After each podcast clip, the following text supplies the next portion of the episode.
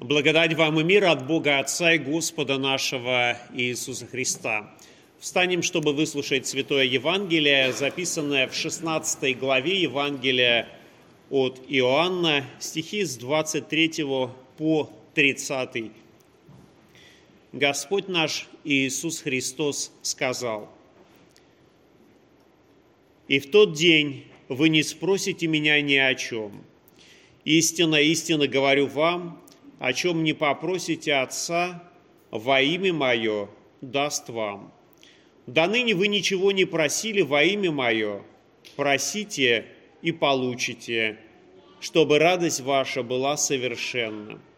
Доселе я говорил вам притчами, но наступает время, когда уже не буду говорить вам притчами, но прямо возвещу вам об Отце.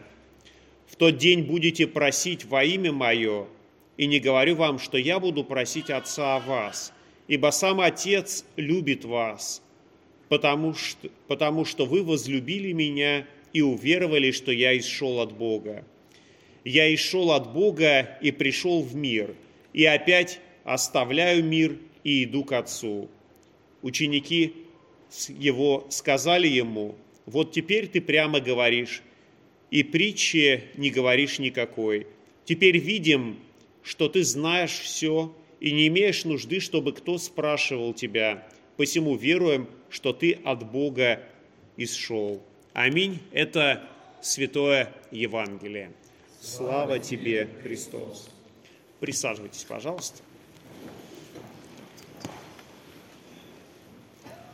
Итак, у нас сегодня пятое воскресенье после Пасхи, которое в нашем служебнике названо молитвенным воскресением. Но это не означает, что это единственное воскресенье, в которое мы молимся. Мы молимся каждое воскресенье и не только в воскресные дни, но это тот воскресный день, в который мы хотим говорить о молитве, размышлять о ней и Э, собственно говоря, разобраться с тем, а каким же образом может быть устроена наша молитвенная жизнь. Несомненно, что молитва играет очень важную жизнь, э, важную часть в жизни христианина и церкви. И молитва может быть как э, личной, так и публичной – Господь Иисус сказал, «Ты же, когда молишься, войди в комнату твою и, затворив дверь твою, помолись Отцу твоему, который в тайне, и Отец твой, видящий тайное, воздаст тебе явно». Это слова, которые говорят о такой личной молитве, о сокровенной молитве, но в самих Евангелиях мы можем также и прочитать о том, как Иисус оставался один, чтобы помолиться. И эти молитвы были иногда очень и очень продолжительными, так что во время таких э, молитв ученики Христовы, которые сопровождали его, они даже э, успевали за это время заснуть. Но в Евангелиях мы также можем прочитать и те молитвы, которые Господь и Спаситель произносил вслух, то есть такие публичные молитвы, и эти молитвы не менее важны. И потому мы говорим с вами о том, что важно иметь и такую личную молитвенную жизнь, когда, когда мы предстаем перед Богом одни, но важно иметь и такую публичную молитву, которая происходит у нас на богослужении, когда мы все вместе молимся. И сам Спаситель подает нам примеры молитвенной жизни. Он часто и много молился и находился в таком постоянном молитвенном общении с Небесным Отцом. И даже в последние минуты жизни особенно Христос молился и молился в последние минуты своей жизни не о себе, а о тех, кто его распинал. В Евангелиях мы можем услышать такие слова, что Христос молился Небесному Отцу на Голговском кресте такими словами «Отче, прости им, ибо не знают, что делают». И мы понимаем, что Христос тогда молился, и Он не перестает молиться, не перестает ходатайствовать о нас перед своим небесным Отцом, перед нашим Богом, даже после своей смерти, после воскресения. И об этом очень хорошо сказал апостол Павел. Он говорит, Христос Иисус умер и воскрес. Он и одесную Бога, Он и ходатайствует за нас – и тем самым мы можем быть уверенным в том, что Господь Иисус, который отдал за наши грехи, ради нашего оправдания свою собственную жизнь, Он является ходатаем за нас перед Богом. Даже если мы не просим Его молиться о нас, Он все равно молится о нас, так же, как те люди, которые распинали Его, они не говорили его, ему о том, чтобы он помолился о них. Единственный человек, кто тогда на Голгофе обратился ко Христу с просьбой, это был распятый разбойник, который висел э, с ним рядом и говорил Христу, помяни меня, когда придешь в Царство Небесное. Господь Иисус Христос действительно много молился, и отчасти это были такие а, личные, частные молитвы, отчасти это были публичные молитвы. И э, можем сказать, что Спаситель также следовал тем молитвенным традициям, которые существовали в израильском народе. Ведь не случайно на праздник Пасхи он всегда отправлялся на паломничество в Иерусалимский храм, хотя э, в беседе с самарянкой он говорил о том, что наступает время и наступило уже, когда э, люди будут молиться Богу в духе и истине не на этой горе и не на горе Синай, и в любом месте.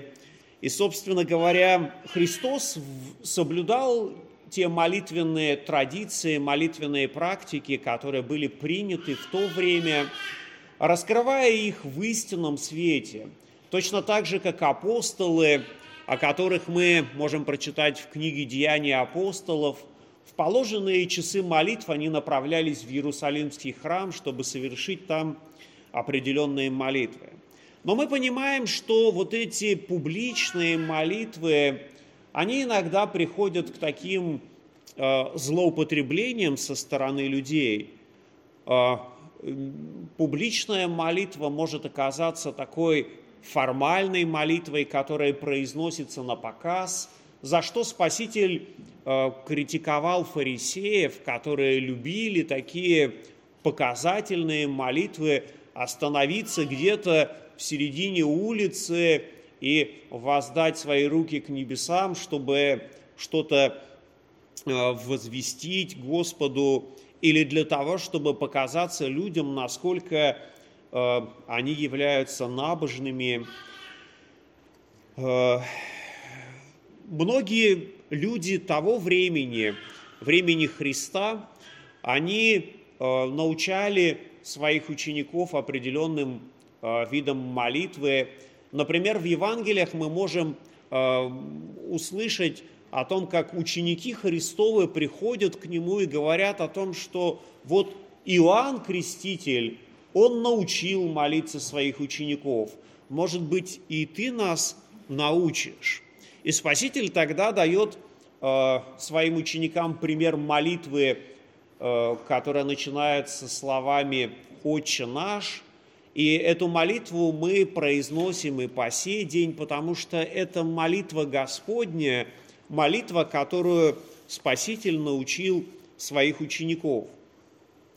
Но, собственно говоря, многие молитвы, которые были уже тогда написаны, были в обиходе у людей, э, в основном все-таки они были обращены к Богу, Творцу неба и земли.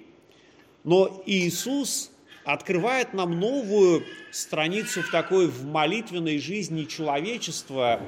Он открывает нам не просто Бога, Творца неба и земли, Он открывает нам Небесного Отца. И тем самым мы можем э, приходить к Богу в молитве уже в несколько другом состоянии.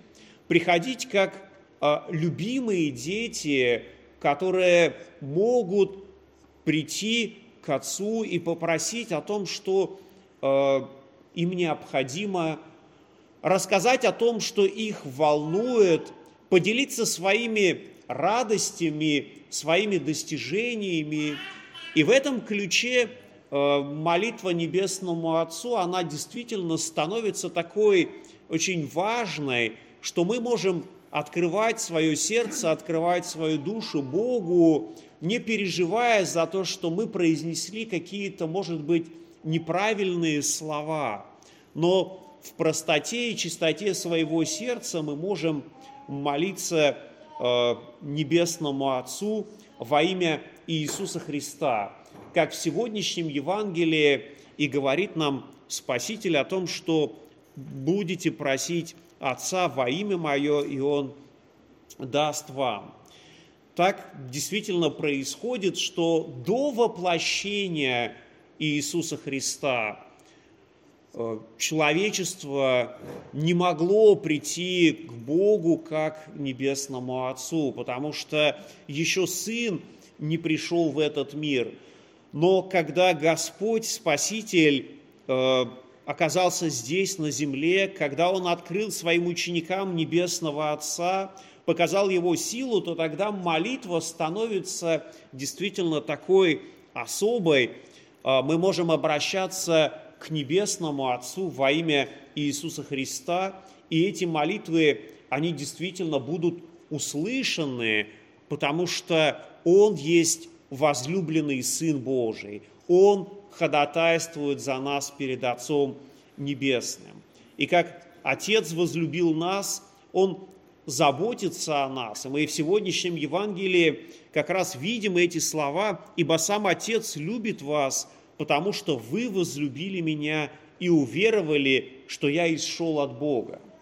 И в этом смысле молитвы к Богу во имя Иисуса Христа оказываются как раз теми молитвами, которые абсолютно угодны Богу, которые Он не просто слышит, но которые Он желает как можно конкретнее ответить, э, потому что Он также любит нас. И мы можем прийти к Небесному Отцу именно через Иисуса Христа, во имя Иисуса Христа, потому что Господь и Спаситель нам говорит, «Я есть путь истинная и жизнь, никто не приходит к Отцу, как только через меня. Поэтому мы нисколько не, удивляемся, не удивляемся, что наш Господь Иисус говорит о том, что мы можем молиться Богу во имя Иисуса Христа через Него.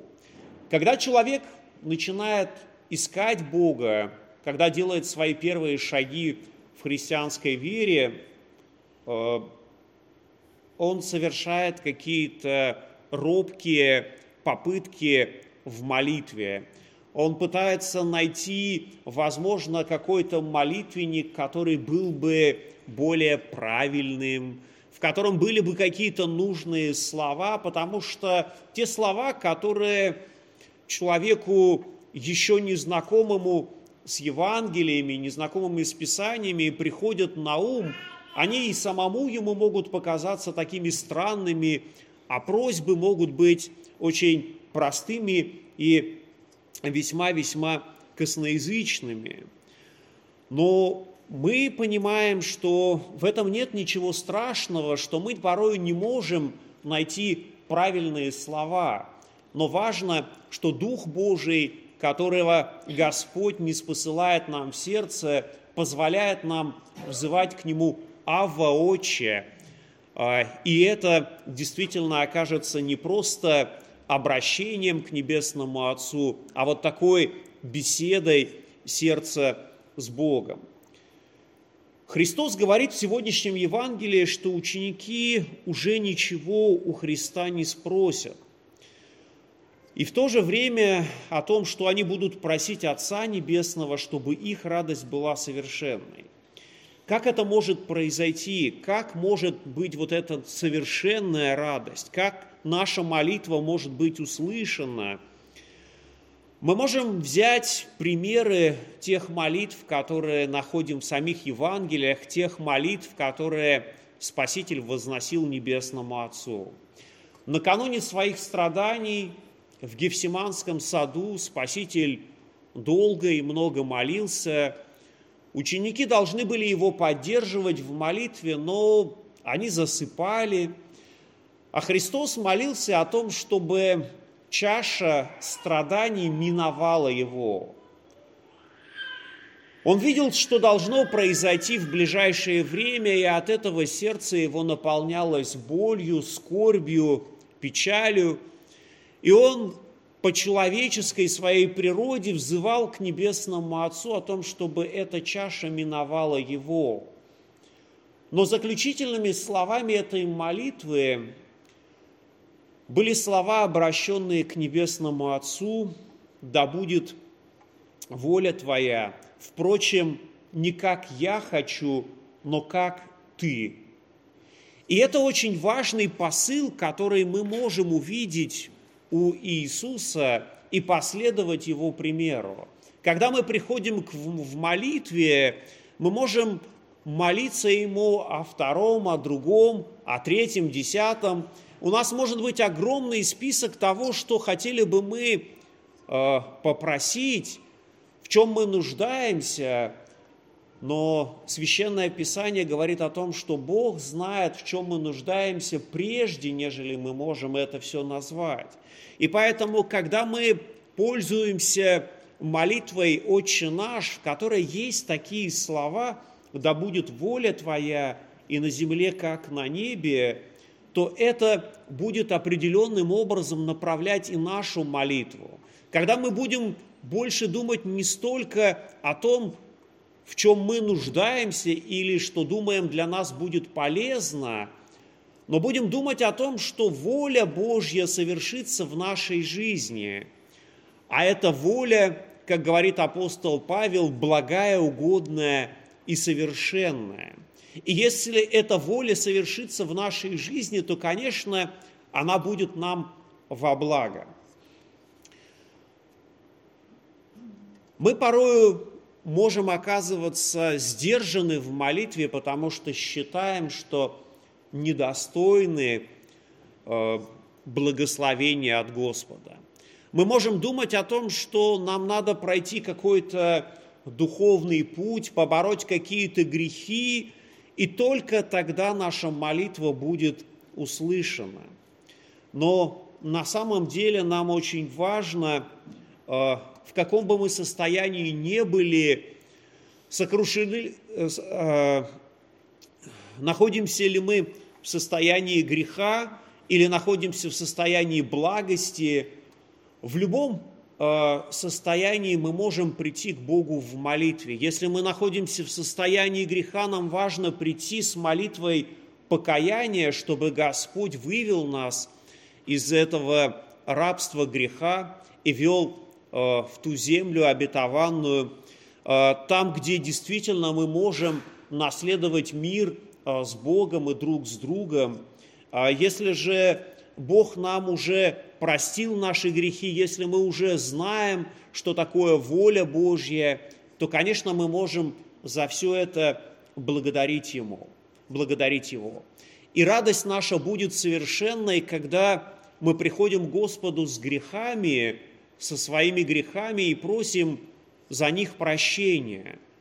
И на это тоже у нас есть очень хорошие библейские слова, которые Спаситель говорит, «Велика на небесах радость о каждом кающемся грешнике». И эта радость велика на небесах, и, конечно, когда мы слышим слова о прощении грехов, то радость наполняет и наше сердце. Мы имеем дерзновение молиться Небесному Отцу. И мы имеем такое дерзновение молиться прежде всего о прощении грехов. И это действительно очень важная молитва, когда мы уподобляемся тому мытарю, который, стоя в храме, бил себя в грудь и говорит, говорил, будь милостив ко мне, бедному грешнику. Это действительно очень хороший пример косноязычной молитвы, краткой молитвы, но той молитвы, которая исходит от человеческого сердца. И, конечно, это важное состояние, которое мы испытываем во время молитвы, когда мы можем в раскаянии и вере прийти к Небесному Отцу с просьбой о том, чтобы наши грехи были прощены. Ведь до Иисуса Христа – Э, те многочисленные жертвы, которые приносились в Иерусалимском храме, сами по себе не омывали грехи, они лишь указывали и предвосхищали ту жертву, которая будет потом принесена на Голговском кресте. А на Голгофе Господь и Спаситель действительно совершил наше спасение. И как говорит пророк Исаия, Господь через пророка Исаия, если будут грехи ваши как багряные, как снег убелю, если будут красны, как пурпур, как волну убелю, убелю. И это не просто красивое сравнение, это та реальность, в которой мы с вами живем. Господь дает нам свое прощение. Когда мы приходим к Нему в молитве покаяния и просим через Иисуса Христа, во имя Иисуса Христа – о прощении грехов. Но, конечно, мы можем молиться и о других наших насущных проблемах, сложностях, э, переживаниях. И эти молитвы тоже Господь слышит и отвечает на них. И пусть наши молитвы будут не только прошениями, но также и словословием и благодарением. Помолимся. Всемогущий, милостивый Божий и Отче, мы благодарим Тебя за то, что через Иисуса Христа мы имеем дерзновение молиться Тебе. Благодарим Тебя за то, что Духом Святым Ты открываешь нам святую волю. Даруй нам пребывать в Слове Твоем и в молитвах, и помнить о том призвании к праведности, которую мы имеем. Да будет Тебе слава и честь наш триединый Бог, Отец, Сын и Святой Дух. Аминь.